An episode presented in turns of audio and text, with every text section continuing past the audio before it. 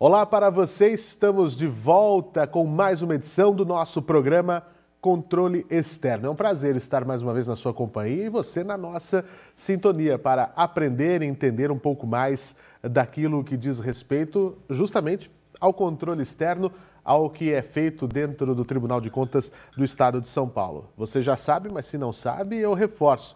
O nosso programa é gravado diretamente do Auditório Nobre Professor José Luiz de Anhaia Mello, aqui na sede do Tribunal de Contas do Estado de São Paulo, no coração da capital paulista. E quando eu digo coração, não é, é exagero. Estamos bem aqui do lado da, da Catedral da Sé, Marco Zero da cidade de São Paulo. A nossa transmissão acontece sempre pelas redes sociais do Tribunal de Contas eh, Paulista, incluindo, e já deixo aqui o meu pedido para que você vá conhecer as outras produções que fazemos em nosso canal no YouTube. Você acessa, basta procurar Tribunal de Contas do Estado de São Paulo ou TCESP, você vê o nosso programa, as nossas reportagens, os especiais, documentários, as sessões das câmaras e também o Tribunal Pleno eh, toda semana. Tem bastante conteúdo e é importante que você vá lá, visite, conheça, compartilhe, curta e não deixe de se inscrever. Estamos também nas principais plataformas eh, de podcast da Podosfera Mundial. Se você eh, gosta do Apple Podcasts, Google Podcasts, se você prefere é, Deezer, se você prefere Spotify, Anchor, não faz mal. O que importa é que você tem todo o conteúdo produzido aqui por nós, onde você estiver e quando você quiser que é o mais importante disso tudo. O programa também está no ar na TV Alesp, a nossa parceira. Toda sexta-feira, oito e meia da noite, nós estamos aqui para falar sobre o controle externo e todas as suas nuances. E no programa desta semana, a gente conta com a presença do Dr. Sami Wurman, que é auditor substituto de conselheiro e também coordenador do Corpo de Auditores do Tribunal de Contas do Estado de São Paulo. Doutor Sami, eu já aqui nessa, nessa, nesse introito agradeço a sua presença aqui conosco, a generosidade em atender o nosso convite. Seja bem-vindo. Muito obrigado, Fernando. É sempre um prazer. Muito bem. O nosso convidado é formado em Economia pela PUC do Rio de Janeiro e em Direito pelo Centro Universitário de Brasília. Antes de ingressar no setor público, chegou a atuar até em uma, instituição financeira na, da, da área de investimentos. Depois passou pelo Tribunal de Contas da União, onde foi auditor federal de controle externo por 11 anos. Se eu estiver equivocado, me corrija, doutor Sami, mas é um currículo bastante é, interessante. Eh, chegou, inclusive, a ser assessor eh, dos ministros Benjamin Zimler e também do Augusto Sherman Cavalcante, lá no TCU. E desde 2011 integra as fileiras do Tribunal de Contas do Estado de São Paulo, onde nos dá a honra de nos presentear, sendo aqui um colega nosso dentro uh, da Corte de Contas Paulista. O Sam Wurman também é autor do livro Controle Externo eh, da Gestão Pública TCU, sob o selo da editora Vestcom, e também tem experiência em docência nas áreas de controle externo e também de direito administrativo, tanto na capital federal como aqui na capital paulista. É um currículo bastante interessante, uma vida dedicada é, boa parte dela, não é, doutor Sami, a essa questão do controle externo, da fiscalização, é, do bom uso da coisa pública, pensando sempre no povo brasileiro. E aqui no, no, Tribunal de Contas Paulista, no povo paulista, né? Mais ou menos essa a sua trajetória? Exatamente. É, seja na época que trabalhava no TCU, em que nós cuidávamos da, da parte do controle de gastos uh, do dinheiro público federal, seja aqui na capital paulista, uh, tratando de, de, de controlar uh, o bom uso do dinheiro público do, do, do Tesouro Paulista. É, essa minha preocupação já decorre de anos, né? tendo consciência da importância uh, do orçamento público, da, da, escassez de recursos públicos para serem investidos em áreas fundamentais para a sociedade, educação, saúde, assistência social, infraestrutura. A gente sabe como é difícil conseguir verbas discricionárias, a maior parte do orçamento já é engessado, já é comprometido, congelado. Então é muito importante que haja um órgão de, eh, de controle externo para verificar se esse pouco dinheiro que sobra uh, é bem usado, é bem gasto. Agora eu pergunto aqui, doutor Sami, quem é o auditor? Né? Como é que é a figura? Né? Porque nós temos aqui, a, a, são sete os conselheiros e também temos sete os, os auditores. Eu gostaria que, que, o senhor explicasse, por gentileza, a função do auditor. Né? Como é que é essa, essa questão é, é, de julgar as matérias, de substituir os conselheiros quando, quando é preciso, quando é necessário. Né? Eu gostaria que o senhor destrinchasse isso para a gente. Claro. Se você me permite, Fernando, antes de falar exatamente o papel do auditor aqui, eu vou te dar um breve histórico Sim. do cargo de auditor. Ótimo. O auditor é uma espécie de magistrado, uma espécie de juiz, e essa nomenclatura foi dada muitos séculos atrás. Então havia o auditor dos tribunais eclesiásticos, havia o auditor, que hoje se chama juiz auditor dos tribunais militares, e foi, é, surgiu no início do século XX, por volta acho que de 1909, o auditor do Tribunal de Contas da União, que era uma espécie de juiz, alguns, algumas matérias eram atribuídas a ele, e na época nomeado pelo chefe de Poder Executivo Federal, presidente da República.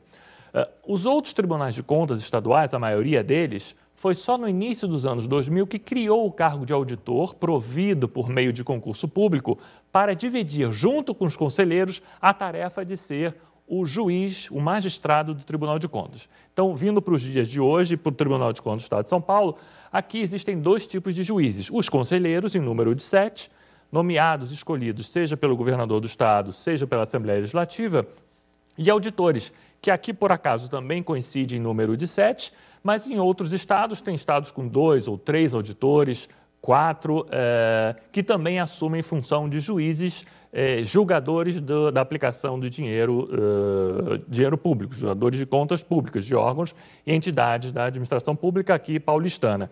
A diferença que existe entre os conselheiros e auditores é simplesmente uh, a matéria que eles julgam.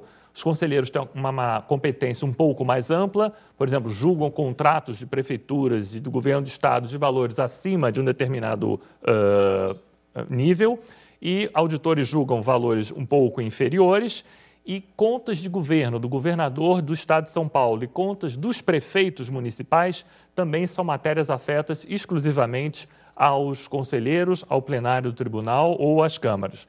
Nós, auditores, julgamos uh, contratos públicos uh, até um determinado valor, repasses de recursos ao terceiro setor, uh, balanços gerais, ou seja, prestações de contas de todas as entidades da administração indireta, seja fundações, seja sociedades de economia mista, empresas públicas, consórcios municipais, institutos de previdência. Então, todo o gasto de dinheiro público feito por essas entidades e esses órgãos públicos são submetidos ao crivo, ao julgamento dos auditores, que recebem, para fundamentar suas decisões, relatórios da nossa equipe de uh, agentes de fiscalização, é, pareceres de assessorias jurídicas que existem na casa e nós damos a chamada sentença final, que está sujeita a recurso para ser submetido ao colegiado de conselheiros.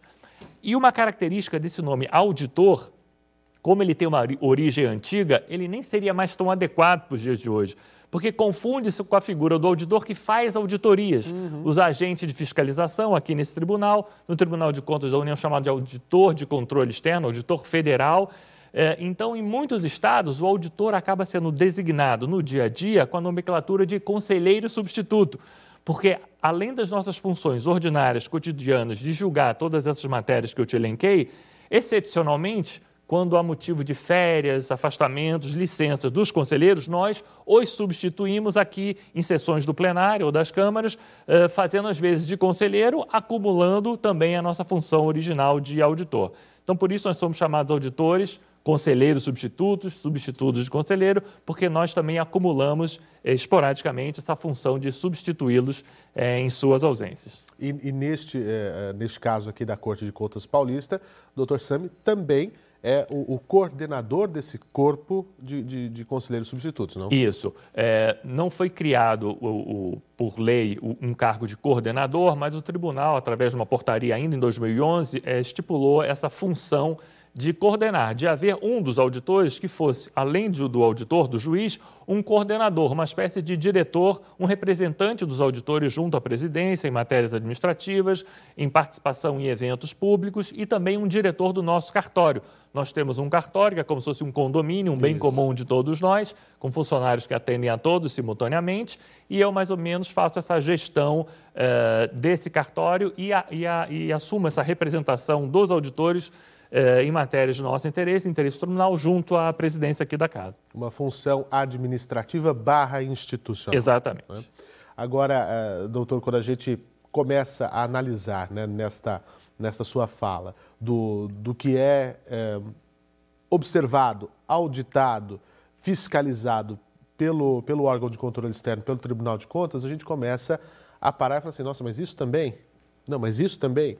Mas isso também, aí nós falamos assim, né, o Tribunal de Contas, os tribunais de contas, né, como, como um todo, tem um universo é, é, jurisdicionado, um universo de fiscalização. E quando a gente usa o termo universo, não é à toa, porque de fato é tão grande quanto o universo. Né? Nós falamos aqui já em, em, várias edições do nosso programa do tamanho, né? de, de até uh, qual é a linha do horizonte para onde vai, para onde vão os olhos do, do, do Tribunal de Contas e, e, são assim quase 4 mil, 3.800 é, é, órgãos, institutos, autarquias.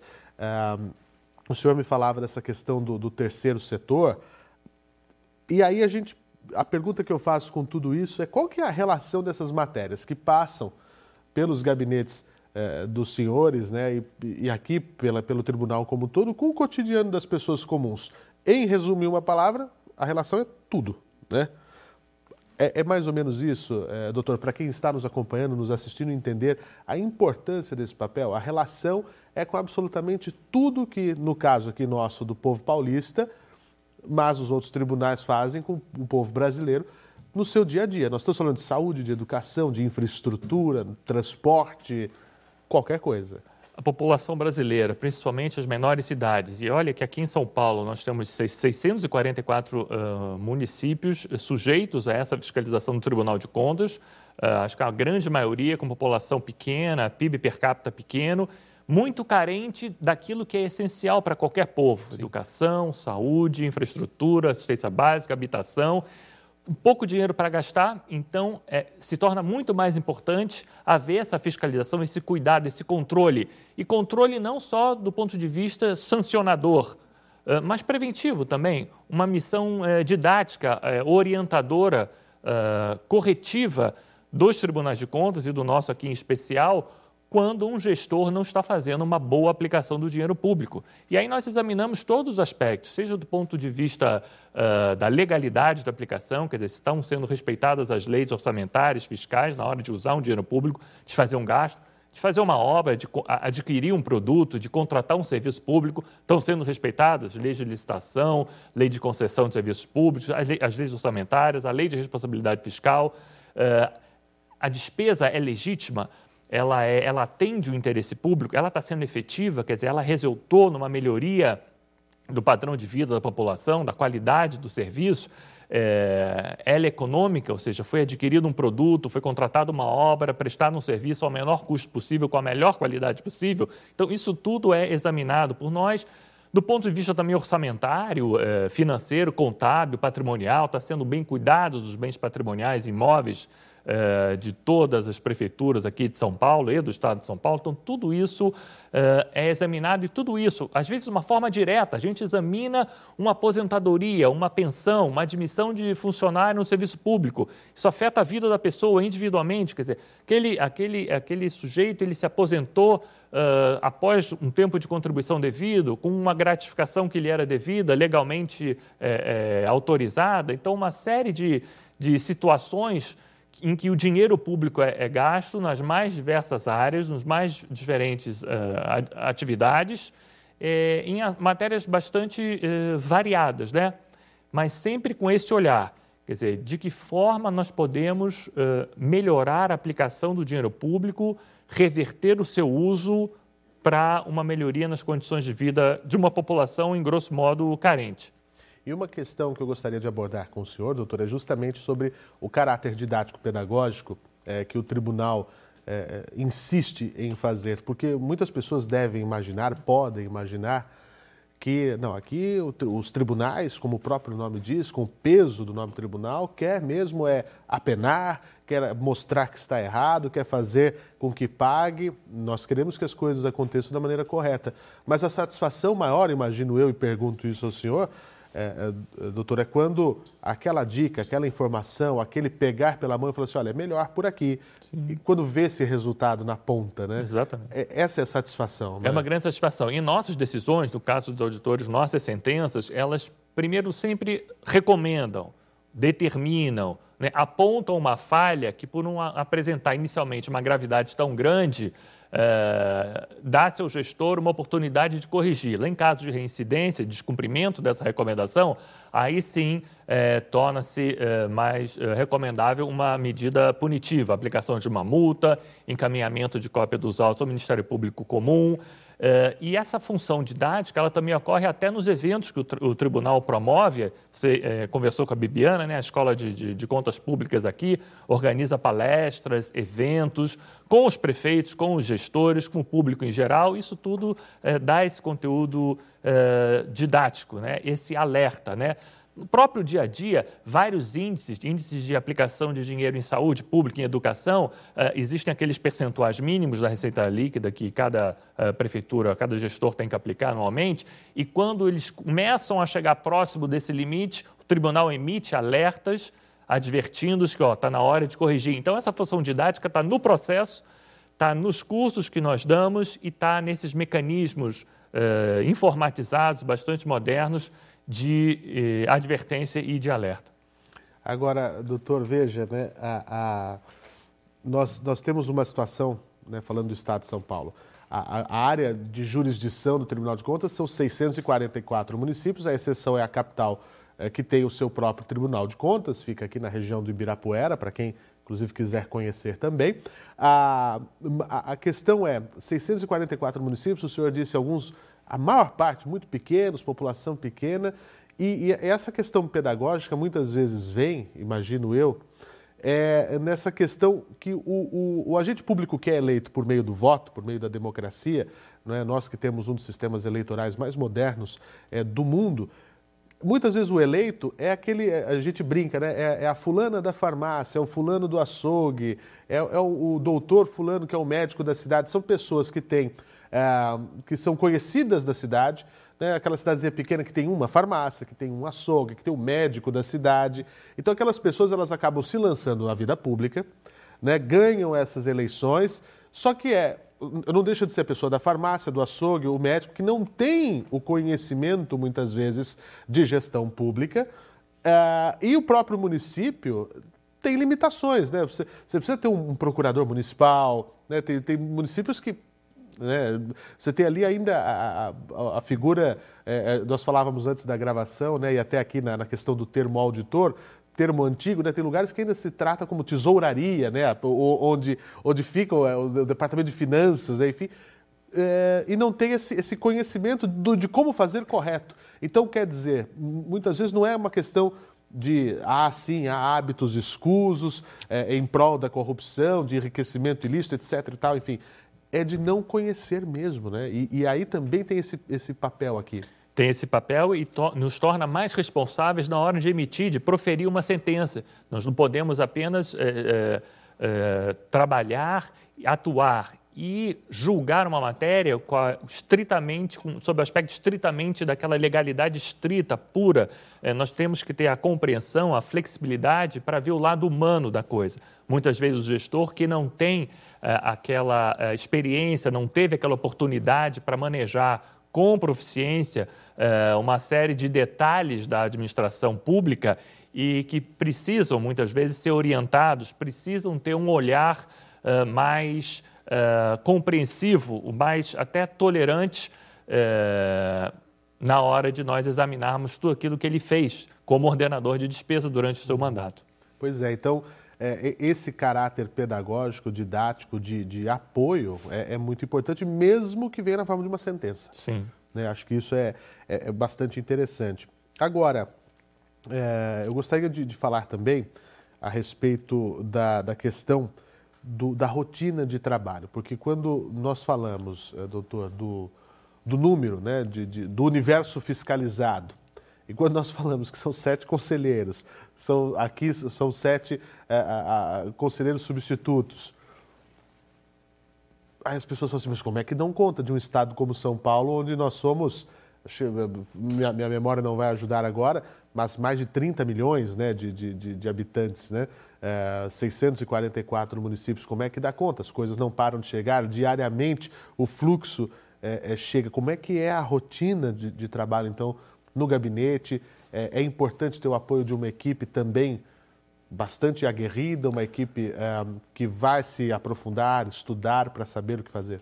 A nossa, o nosso trabalho depende muito, é, dizem que os olhos do, do Tribunal de Contas é a fiscalização.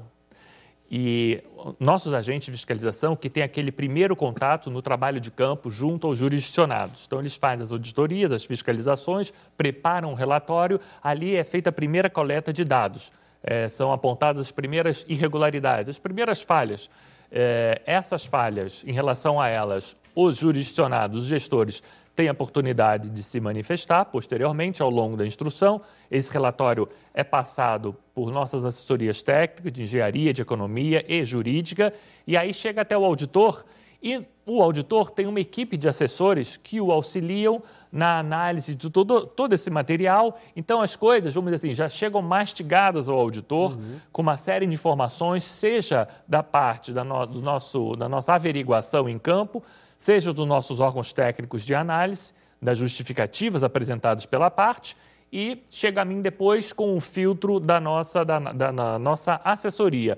E é bastante coisa. Uh, tem municípios que às vezes chegam para mim em algum processo e é a primeira vez em 10 anos, estamos aqui há 10, fazer 11 anos, que eu vejo aquele município, né? Porque são 644, nunca tinha ouvido falar Já naquele município. Já passei por isso aqui. Estou aqui há pouquíssimo tempo, doutor. Falo, mas isso é aqui em São Paulo mesmo? Pois é, pois é.